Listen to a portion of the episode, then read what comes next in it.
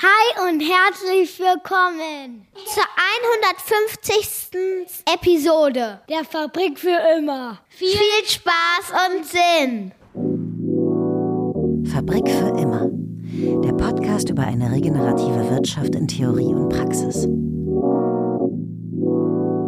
Ja, hi und herzlich willkommen zur 150. Episode der Fabrik für immer. Ich bin wie immer euer Host Frank Schlieder, diesmal leicht erkältet, aber immer noch der Hausmeister der Fabrik auf seinem Weg eine nachhaltige, ja mehr noch regenerative Wirtschaft verstehen zu wollen. Es erwartet euch heute hier eine Jubiläumsepisode der persönlichen Art und eine Ankündigung der besonderen Art. Dazu später mehr.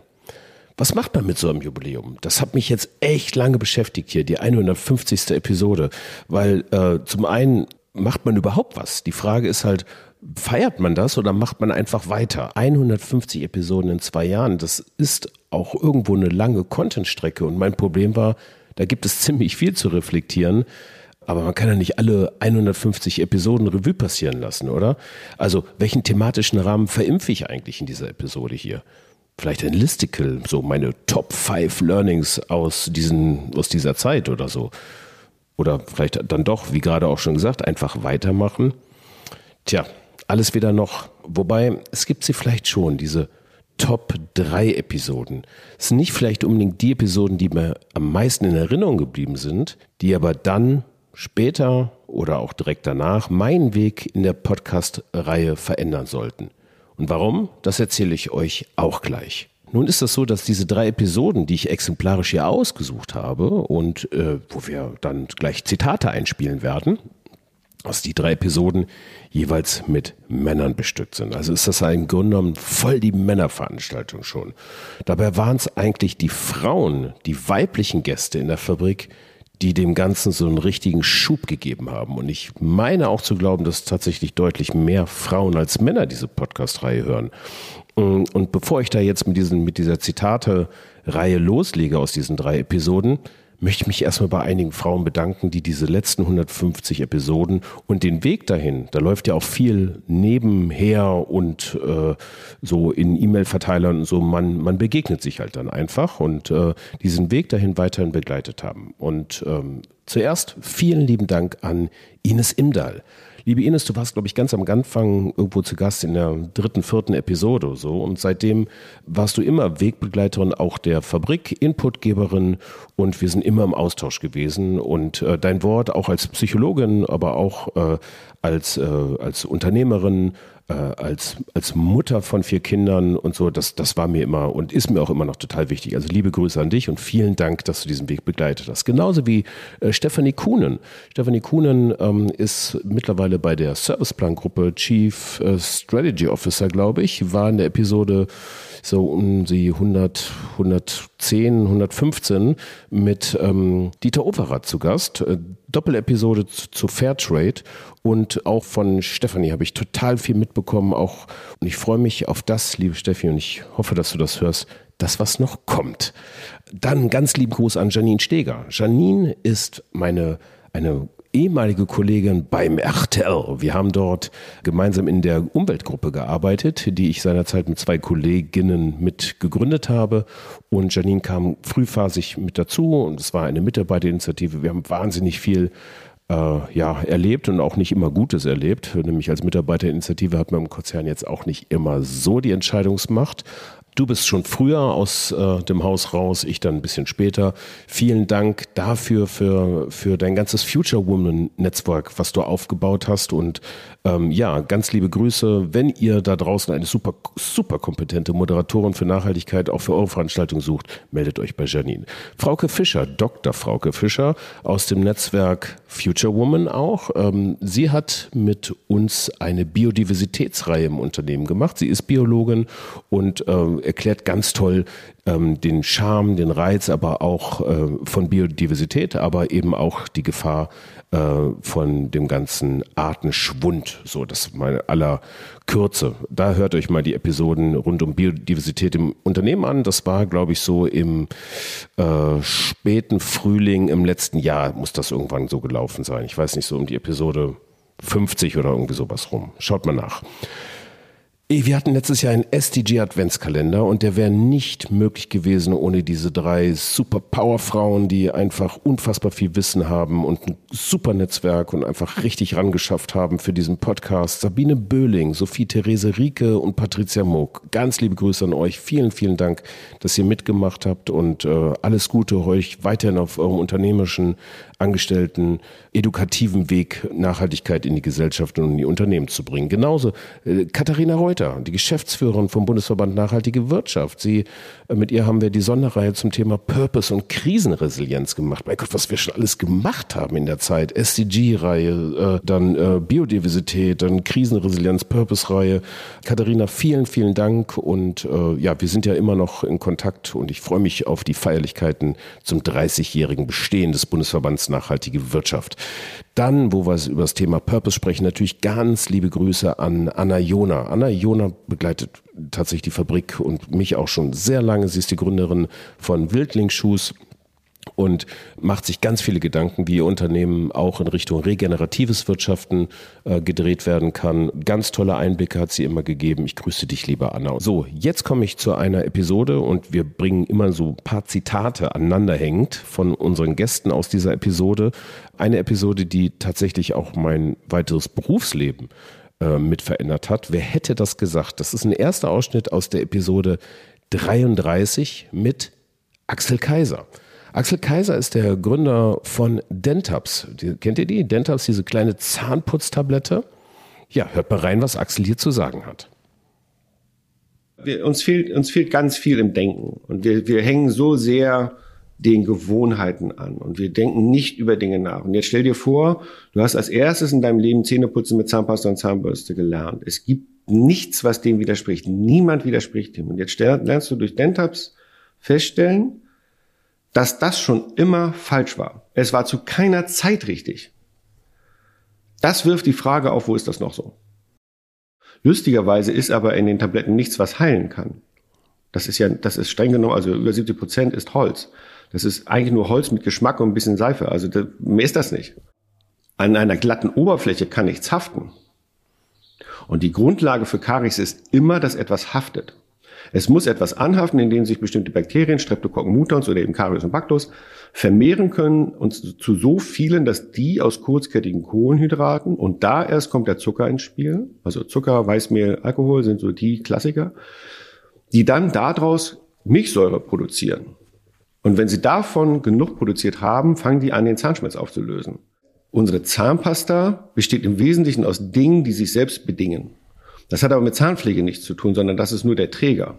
Ganz zum Schluss kommt dann ein bisschen was zum sauber reiben, zum Abschmüggeln damit rein und gegebenenfalls noch Fluorid. Das war's. Das ist der Teil Zahnpflege. Man kann, und ich bestehe darauf, man muss mit solchen Sachen auch unbedingt Geld verdienen. Also wir müssen uns selbst verstehen als Teil der Wirtschaftskreisläufe. Also ich, ich, ich sage mal, ich bestehe darauf, mit Dentaps richtig reich zu werden. Dentaps wird groß und Dentaps wird reich, zwangsläufig. So, das muss so sein, damit wir eben das auch beweisen können, dass das so funktioniert. Und wenn du dich einmal darauf einlässt, dass solche Sachen schlau sind, dass solche Sachen richtig sind und dir die einmal die Mühe machst zu verstehen, worum es hier geht, dass es bei Umweltschutz nicht darum geht, dass wir durch einen grünen Park laufen können dass es irgendwie hübsch aussieht, sondern dass es um unsere, des Menschen Lebensgrundlage geht, ja, dann fängst du an, das immer mehr in dich selbst hineinzutragen. Und dann wird es irgendwann zu einer Haltung. Und dann merkst du plötzlich, nee, ich glaube, das ist jetzt keine gute Idee. Die Menschen sind viel weiter, die Wirtschaft, also die, die Beteiligten der Wirtschaft sind auch viel weiter als die Politik. Also die Bremse ist tatsächlich Politik und die wenigen Lobbyisten, die einfach immer noch nicht begriffen haben, dass eine Zeitenwende längst vollzogen ist. Das und das, sowas macht mich wahnsinnig. Ja, wahnsinnig ist es, dass diese Zahnputztabletten immer noch nicht einer breiten Öffentlichkeit bekannt sind. Hier kommt irgendwie alles zusammen. Nachhaltigkeit bei Design, optimaler Ressourceneinsatz und ja, und einfach eine richtig gute Zahnpflege. Ich benutze das Ding ja selbst schon seit zwei Jahren. Die Leute essen vegan und bio, schminken sich mit Naturkosmetik und was weiß ich und knallen sich zweimal täglich Zahnpasta im Mund. Ehrlich jetzt. Ihr merkt, ich bin irgendwie angefasst. Die Story dahinter, ich habe Axel kennengelernt in diesem Gespräch. Wir sind danach immer in Verbindung geblieben. Axel war, stand immer als Mentor zur Verfügung und war, glaube ich, fleißiger Hörer dieser Podcast-Reihe. Hat mir irgendwann erzählt, dass er jede Episode gehört hat. naja, und ähm, sorry dafür, das war die Erkältung. Ja, und nun unterstütze ich Dentaps bei Marketing und Kommunikation. Also die Story, die Produkte, die Marke begleiten mich mittlerweile jede Woche. Und äh, das alles wäre wahrscheinlich nicht ohne diese Podcast-Reihe hier entstanden. Also danke dir, Axel, und ich sage einfach mal ganz schnell, weiter geht's. Die zweite Episode, die tatsächlich auch einen richtigen Impact äh, für meinen späteren Werdegang nochmal ausgelöst hat, war die Episode 129 mit Frank Schätzing. Frank Schätzing, bestimmt fast alle von euch gehört, Autor von Welt, würde ich jetzt versagen, oder besser noch Weltautor. Seine Klarheit, seine Verständlichkeit bei Nachhaltigkeitskommunikation, ich fand das einfach fantastisch. Hör mir doch mal rein. Anders als bei Katastrophen wie Krieg oder Hunger oder Bränden, Überflutungen, gibt es für den Klimawandel keine ikonischen Bilder. Äh, wenn ich dir ein Foto von einer Überschwemmung zeige, dann guckst du da drauf und sagst, das ist eine Überschwemmung. Das heißt, die Zuordnung äh, zu Katastrophen, die man schon kennt und die man dann auch in dem Moment als wirklich bedrohlich empfindet, wo man das Gefühl hat, dagegen müssen wir jetzt was tun, ist bei fast allen Naturereignissen oder auch selbstverschuldeten Ereignissen gegeben, beim Klimawandel allerdings nicht. Das ist ein eigenartig nebulöses Phänomen, was sich in tausend interpretationsoffenen Symptomen äußert. Jeder, der ein Aquarium hat, äh, weiß, wenn das Wasser zu warm oder zu kalt ist, dann begrüßt dich der Goldfisch eines Morgens mit dem Bauch nach oben.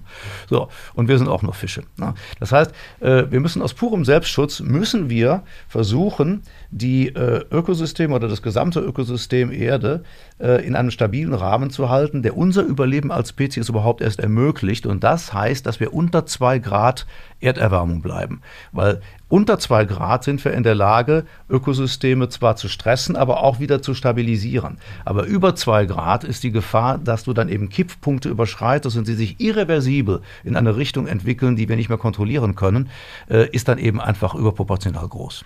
Und äh, ich dachte, das, das, das können wir uns eigentlich nicht leisten und stellte fest, dass eben viele Menschen die Komplexität dieses Phänomens Klimawandel, sicherlich die komplexeste Krise überhaupt, äh, nicht verstehen. Und wenn du etwas nicht verstehst, wenn du eine Bedrohung nicht verstehst, kannst du auch nicht darauf reagieren. Zum einen ist es so, dass man tatsächlich denkt, äh, dass man in den großen, eingebettet in große Strukturen und Hierarchien keine Macht hat. Dem kann man Gott sei Dank entgegentreten, indem man auf ein schwedisches Mädchen verweist, das kein Mensch kannte, die sich mit einem Pappschild auf die Straße gesetzt hat und äh, man kann schon sagen, eine Revolution ausgelöst hat. Also die Gestaltungsmacht des Einzelnen ist immer da. Jeder kann im Rahmen seiner persönlichen Gestaltungsmacht eine ganze Menge machen und kann es vielleicht dann auch schaffen, bekannt zu werden und viele andere mitzuziehen. Tatsächlich haben wir nur 7,77 Milliarden Individuen auf diesem Planeten, einzelne Menschen die sicherlich unterschiedliche Gestaltungsspielräume haben. Aber Fakt ist, die Gesamtheit aller Gestaltungsspielräume hat uns in die Situation gebracht, in der wir jetzt sind. Also kann die Gesamtheit aller Gestaltungsräume uns auch wieder davon wegbringen. Globales Handeln ist, nicht, ist ja nichts anderes als die Summe der Einzelhandlungen. So, und insofern ist, wenn jeder hingeht und sagt, okay, ich versuche nachhaltiger zu leben, ich versuche verantwortungsbewusster zu leben, ich versuche hier was einzusparen, da ein bisschen das Klima zu schonen, ist die Gesamtheit dieser Beiträge nicht gering zu schätzen. Wir haben eben jetzt äh, unsere alten Lebensmodelle und Wertschöpfungsketten an ihre Grenzen gebracht. Das, was uns mal genutzt hat, droht sich jetzt selber zu zerstören, droht uns zu zerstören. Also brauchen wir neue Systeme, neue Wertschöpfungsketten nachhaltiger Natur. Und das zwingt uns natürlich abstrakt zu denken. Das zwingt uns in, in, auch in Horizonten zu denken, in denen wir eigentlich normalerweise nicht so richtig gut denken können. Nachrichtensprecher sind Leute, die dir einen guten Abend wünschen und eine Viertelstunde brauchen, um dir zu erklären, dass es kein guter Abend ist. Mhm. Also du wirst Viertel, eine Viertelstunde lang äh, wird dir eigentlich nur Scheiße reingereicht. So. Ähm, das ist auch tatsächlich alles existent. Aber in der echten Welt verdünnen sich diese schlechten Nachrichten auf ein ungleich größeres Maß an Normalität und auch guten Dingen, die jeden Tag passieren, über die einfach nur nicht berichtet wird, weil sie eben nicht geeignet sind, die Abendnachrichten zu füllen. Ich glaube, ganz wichtig sind Geschichten, die unseren Kenntnisstand, unseren Horizont erweitern, die unseren Wissensstand erweitern. Äh, denn wenn du dem Monster gegenüberstehst und du weißt nicht, wie das Monster funktioniert und wo das Monster verwundbar bist, dann bist du machtlos. Aber wenn du weißt, wo du das Monster zwicken und stechen musst, wie du es vertreiben kannst, äh, dann hast du wieder Macht. So, und das sind die, diese Geschichten, brauchen wir heute, die wir einander erzählen. Äh, und wir müssen auch raus, glaube ich, dabei aus den äh, ständigen Schuld- und Schamdebatten. Naja gut, du kannst natürlich nicht jeden Nachhaltigkeitsbericht wie einen Roman verpacken. Ne? Und, äh, auch der Bericht des IPCC bleibt nun mal, was er ist. Vielleicht als Podcast. Eine wissenschaftliche Grundlage, aber du kannst es verdichten. Ja. Mhm. Ne? Du kannst es verdichten. Es geht ja darum, dass eben dafür sind ja auch sagen wir mal, Leute wie du oder ich da, dass wir sagen, mit, mit unserer Art zu kommunizieren, verdichten wir jetzt mal die Fakten und befreien die vom Ballast der in den Publikationen natürlich absolut notwendigen und richtigen Fachsprache und versuchen sie den Menschen ver verständlich zu erklären. Und also das heißt, ich glaube, was wir brauchen, ist mehr einfach einfache, klare Kommunikation, gesamtheitliche Kommunikation, die einfach das Phänomen als solches mal im Großen erklärt und dann eben sich einzelne Bereiche herausgreift. Ich glaube, wir brauchen mehr Kommunikatoren, deren Beruf es ist, zu kommunizieren ähm, und einfach äh, die damit zu beauftragen, äh, äh, dieses Wissen zu verdichten und unterhaltsam, gerne unterhaltsam in die Öffentlichkeit zu tragen. Du siehst einfach, es wird von der Bevölkerung immer mehr abgefragt, ja. auch an die Industrien. Ist das ökologisch vertretbar? Ist das Bio? Die Nachfrage kommt. Na? So, und man muss sich jetzt auch bedienen. Und äh, ich glaube, dann irgendwann verselbstständigt sich das Ganze auch. Aber du hast völlig recht, es muss noch viel mehr kommuniziert werden. Und natürlich ist es auch so, dass das Marketing der Zukunft eben ganz stark eben den ökologischen, den nachhaltigen Aspekt zur Sprache bringen muss, eben auch ausformulieren muss und den Menschen auch die Attraktivität aufzeigen muss, warum es eben nicht nur notwendig, sondern eben auch wirklich erstrebenswert und schön ist, mehr Nachhaltigkeit zu haben, weil wir dann einfach ein schöneres und besseres Leben führen werden. Ne? Denn man muss eines mal ganz klar sehen, konsequent betrieben ist die ökologische Wende, die große globale nachhaltige Transformation, ein wirtschaftliches Erfolgsmodell mit mehr Arbeitsplätzen als vorher, in besseren Branchen als vorher, mit gesünderer, aber auch leckerer, schmackhafterer Ernährung als vorher, mit wesentlich geringerem ökologischen Fußabdruck, äh, mit mehr Lebensqualität für mehr Menschen auf der Welt. Ja, für Menschen auf der Welt. Punkt. Ja, und äh, warum habe ich diese Episode jetzt hier ausgewählt? Frank Schätzing hat mir ja einmal mehr gezeigt, wie viel Spaß es machen kann, Komplexität einfach zu erklären. Da ist eine ordentliche Latte Arbeit dahinter. Das ist nämlich ganz viel Arbeit, die man dafür reinstecken muss und das ist echt anstrengend. Und ja, mit manchen richtig tiefen Punkten, Abfucks, kann ich das hier sagen, Abfuck? Ja, mache ich einfach, mit manchen Abfucks verbunden. Aber man lernt dabei nie aus und irgendwo auch immer dazu. Und das öffnet so für mich dieses Tor der Neugierde halt immer weiter. Ich meine, ich will mich jetzt nicht mit Frank Schätzing vergleichen. Oha, wo, wo kämen wir dahin? Aber ähm, er hat mir wieder mehr gezeigt mit dieser Episode und mich auch darauf aufmerksam gemacht, wie wichtig es ist, sich immer wieder die richtigen Fragen zu stellen, beziehungsweise sich überhaupt Fragen zu stellen. Wir neigen doch dazu, uns immer Antwort um Antwort und so zu geben. Dabei ja, dabei sind es doch die Fragen, die uns neue Möglichkeiten, Räume und so erschließen, die uns so, so richtig, so richtig kalibrieren, oder?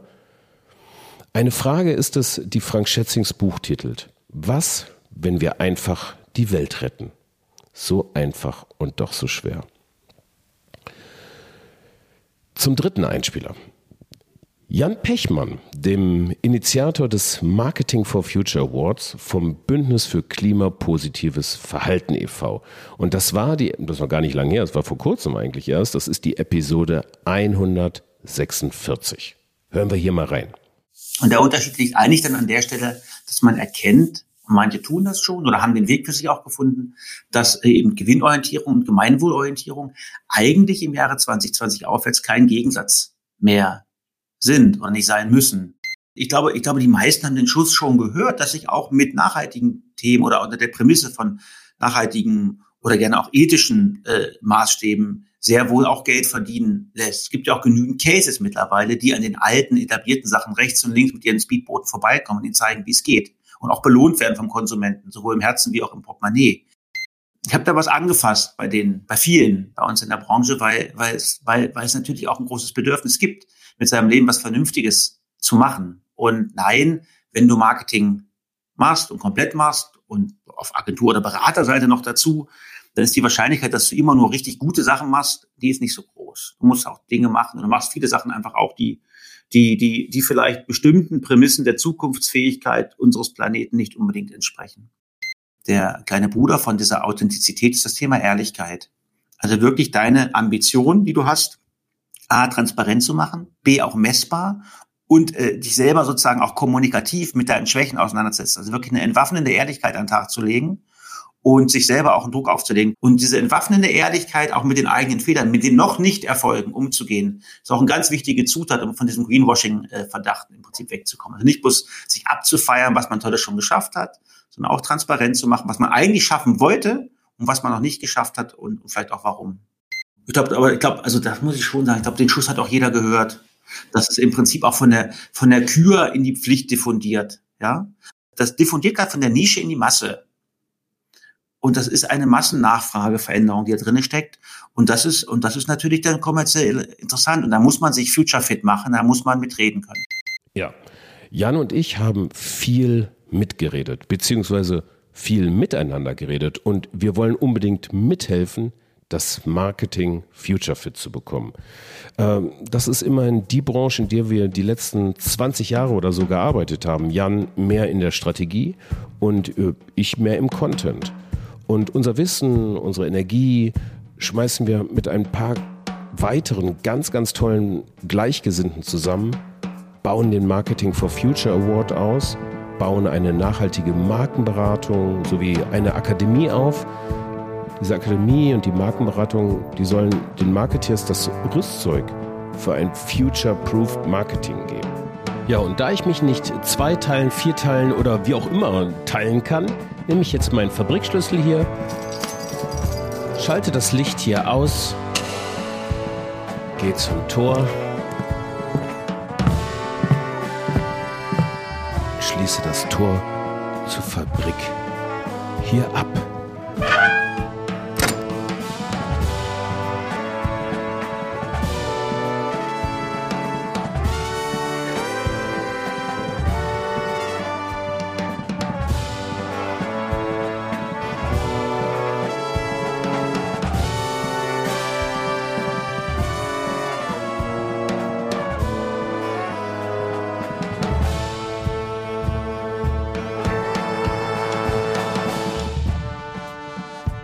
Und ich folge dem Ruf.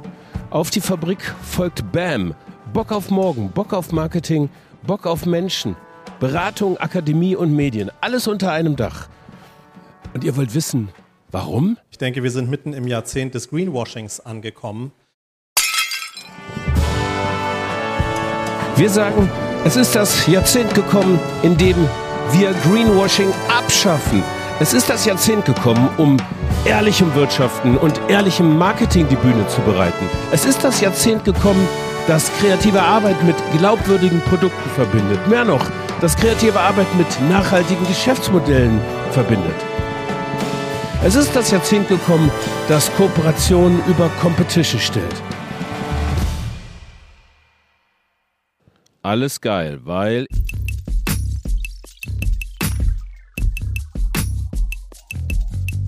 Ich hab Bock auf morgen. Du hast Bock auf morgen. Wir haben Bock auf morgen. Tilda hat Bock auf morgen. Max hat Bock auf morgen. Frank hat Bock auf morgen. Jan hat Bock auf morgen. Karen hat Bock auf morgen. Julian hat Bock auf morgen. Deine Marke hat Bock auf morgen. Deine Leute haben Bock auf morgen. Dein Geschäftsmodell hat Bock auf morgen. Manni hat Bock auf morgen. Axel hat Bock auf morgen. Paul hat Bock auf morgen. Hoffentlich haben auch Olaf Bock auf morgen, Robert Bock auf morgen, Christian Bock auf morgen. Danke für alles, Leute. Tschüss. Wir hören uns beim Bam Bock auf Morgen Podcast bald, auch auf diesem Kanal. Bleibt uns gewogen. Ich wünsche euch eine schöne Zeit. Vielen Dank für die vielen, vielen, vielen, vielen Tausende, Zehntausende von Streams. Vielen Dank für das Netzwerk. Vielen Dank für die guten Zusprüche. Auf bald! Mit viel Bock auf morgen gehen wir durch diesen Winter. Denn Bock auf morgen fängt jetzt an. Ciao! Achtung, hier kommt ein Hinweis. Diese Podcast-Reihe macht Pause. Lassen Sie sich trotzdem abonniert, denn es kann sich immer was tun. Sobald wir fertig sind mit dem Bam Bock auf Morgen Podcast, sagen wir euch auf diesem Kanal sofort Bescheid. Stay tuned. Ich habe Bock auf morgen. Ich habe Bock auf morgen. Ich habe Bock auf morgen. Danke.